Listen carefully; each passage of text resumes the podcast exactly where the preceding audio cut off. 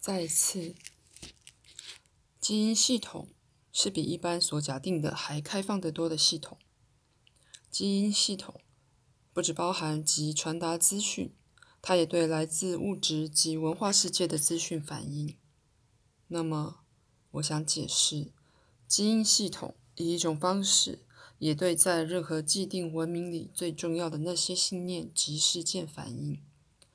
世界能启动基因的活动，不只透过，比如说化学的反应，并且也透过在整个世界里的安全或缺乏安全之个人及集体信念。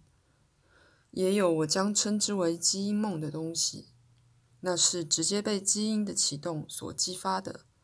当它在出生前存在于任何既定个人里的时候，有助于形成及指导意识。胎儿会做梦，当其肉体的生长在子宫里发生时，其意识的成型也被基因梦所伸展。这些特殊的胎儿取向之梦是最难描述的，因为它们真正涉及了个人意识轮廓线之形成。这种梦提供了主观的理解，而思维由之发展。以那种说法，在脑子本身完全成型之前。完整的思想就是可能的，就是思维的过程有助于将脑子带入活动，而非其反面。现在，这种思维是像形成他们的磁铁电流模式，在胎儿里已出现了形成观念的能力，而胎儿的确形成观念，那观念成型之精确取向。以及思维模式之精确取向，等待着出生后来自父母及环境的某些具体触发，但观念成型及思维的过程则已建立了。这个建立发生在基因梦里。婴儿早在他们能说话之前就会思想了。思维必须先于语言而来，语言是思维的侍女。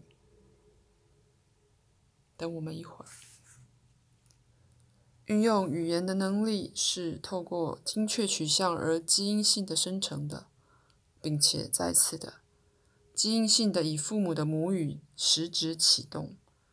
儿童们早在实际说出这种语言之前，就已在心智上学会了。但在此，在基因性启动的梦里，婴儿练习语言。可是，在这种婴儿听见父母说话之前，他们是以心电感应沟通的。甚至婴儿内在基因性的梦也涉及了语言的密码化及诠释。那些梦本身引发带来其实现所必须的肉体形成。终你一生，一种或另一种基因梦仍在持续，不论你是否有意识的觉觉察到。他们在你们所谓的人的进化里扮演重要角色。他们是先前提过的让人去因觅食而迁徙，领他去肥沃之地的那些梦的源头。那些梦也与在物质世界里的生存有极密切关系。而不论何时，当那生存仿佛受到威胁时，这种梦就会尽可能的升到意识层面。基因梦是预警饥荒或战争的梦。不过，在你们自己的时代，当意识心确信人类的存活受到威胁时，也常可触发这种梦。而在这种例子里，那些梦于是真的代表了人的恐惧。那么，过度忧虑能令基因系统混淆，并且是以种种不同的方式。每一种族类的存在都依赖信任，这的确是一种生物性的乐观。在其中，每个族类感觉到，在存在的自然架构之内，其成员的潜能能自由而安全的发展。每个族类进入存在时，不只对自己的有效性感觉到一种天然的内在信赖，并且还被自己应付环境能力的蓬勃生气实际推动。每个族类知道，在生命的结构里，它是独特的，适于其位。所有族类的年轻分子都展示出一种无法抑制的放肆，那放肆是与生俱来的。动物们知道自己的生命清楚说明了生命的意义，他们感觉到自己与所有其他生命形态的关系，他们知道在星球的存在架构里，他们的存在是极重要的。除此之外，他们与内在的生命精神如此充分及完全的认同，以致去质疑其意义会变得不可想象。不可想象，并非因为这种生物不能思考。而是因为生命的意义对他们而言是如此的不证自明。不论何时，当人相信生命是无意义的；不论何时，让他感觉价值完成是不可能的，或的确不存在的，那么他颠覆了他的基因传承，将自己与生与生命的意义分开了，觉得内心空空如也。世代以来，人将性望爱附在已建立的宗教信仰上。反之，这些是基因的属性，受灵魂在肉身内不可分的统一所启发及促进。动物也与你们一样熟悉性望爱，而常在其自己的存在架构里示范它到一个更好的程度。任何提倡生命是无意义的哲学，都具有生物上的危险性。它提倡了直接阻碍基因活动的绝望感。这种哲学在创造上是极端不利的，因为他们挫折了创造力本身由其中浮出的快活心情、精神活力及游戏感。这种哲学在理性基础上也是要命的。因为他们必然会抛弃人对于他主要关心之主观事物的伟大好奇心。如果生命没有意义，那么所有其他事真的都不会造成任何差异了。而理性的好奇本身，结果也在蔓藤上枯萎了。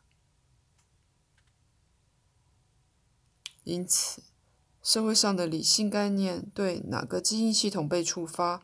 而哪个则否，也有很大的影响。那么，你们有期待着真正的无可申数的资讯之基因系统？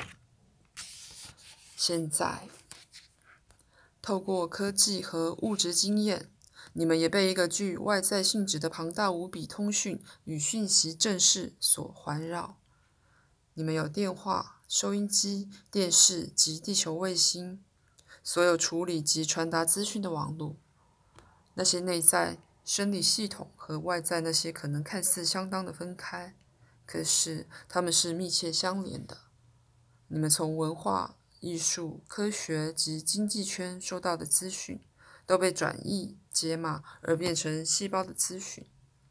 举例来说，按照在任何既定时候的文化氛围。当在那氛围里相当的安全或不安全，透过私人的经验诠释时，某些基因疾病可能被启动或不启动，以一种或另外一种方式，活生生的基因系统在你们的文化实相上具有影响，而其反面亦然。所有这些又被在任何历史时期世世代代的目的和意图以及转世的影响。进一步的复杂化了。价值完成永远暗示了对卓越的追求，不是完美，而是卓越。在任何既定领域，如情感、身体、理性、直觉、科学方面的卓越，是反映在其他领域的，而其存在本身就有作为一个成就楷模的作用。那么。这种卓越并不需要被结构到生命的任何一面里，虽然它可能出现在其中，而不论它在何处出现，都可说是灵性及生物指令的回音。以你们的说法，有不同历史时期的人类曾显出、曾显二出它能做什么，以及在某些特定方向什么是可能的。当基因与转世的扳机被触动，并且完全打开，则某些特征以其最清楚、最壮观的方式出现，作为个别的示范和给整体人类的示范。再一次，这种时候与转世的意图密切相关，而这意图不但指引基因的启动，在文化中也融入所需求的更进一步刺激。绘画与雕刻界伟大的大师时代就是明显的例子。所以你看了吧，我正在谈到一个你偏爱的问题，而我们在下一节会继续这讨论。除此之外，你有没有任何问题？下面是约瑟的问题。约瑟说的话。我现在的确有个问题要问赛斯，这个问题其实包括好几个疑问，也是我偏爱的问题之一。它很容易就变成我在上课时问过最长的问题。这个问题来自赛斯的哲学，这是显而易见的。然而，它也反映了我的哲学，涉及人类试图对抗和抓住其遗传。下面是我的问题浓缩版。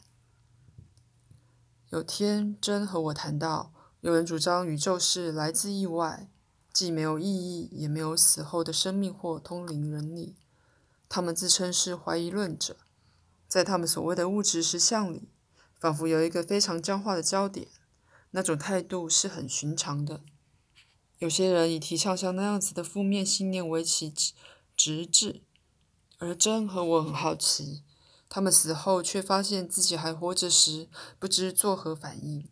当死后开始了解自己已画上整个生涯去维护的信念系统是错误的时候，会作何反应呢？那些人到底是否觉察先前的信念呢？他们是否在乎以前的想法？是否吓着了？他们是否有后悔或困窘的感觉，或别的什么感觉呢？或者是否有多么种这么多种种不同的可能反应，以致你无法简单回答这问题？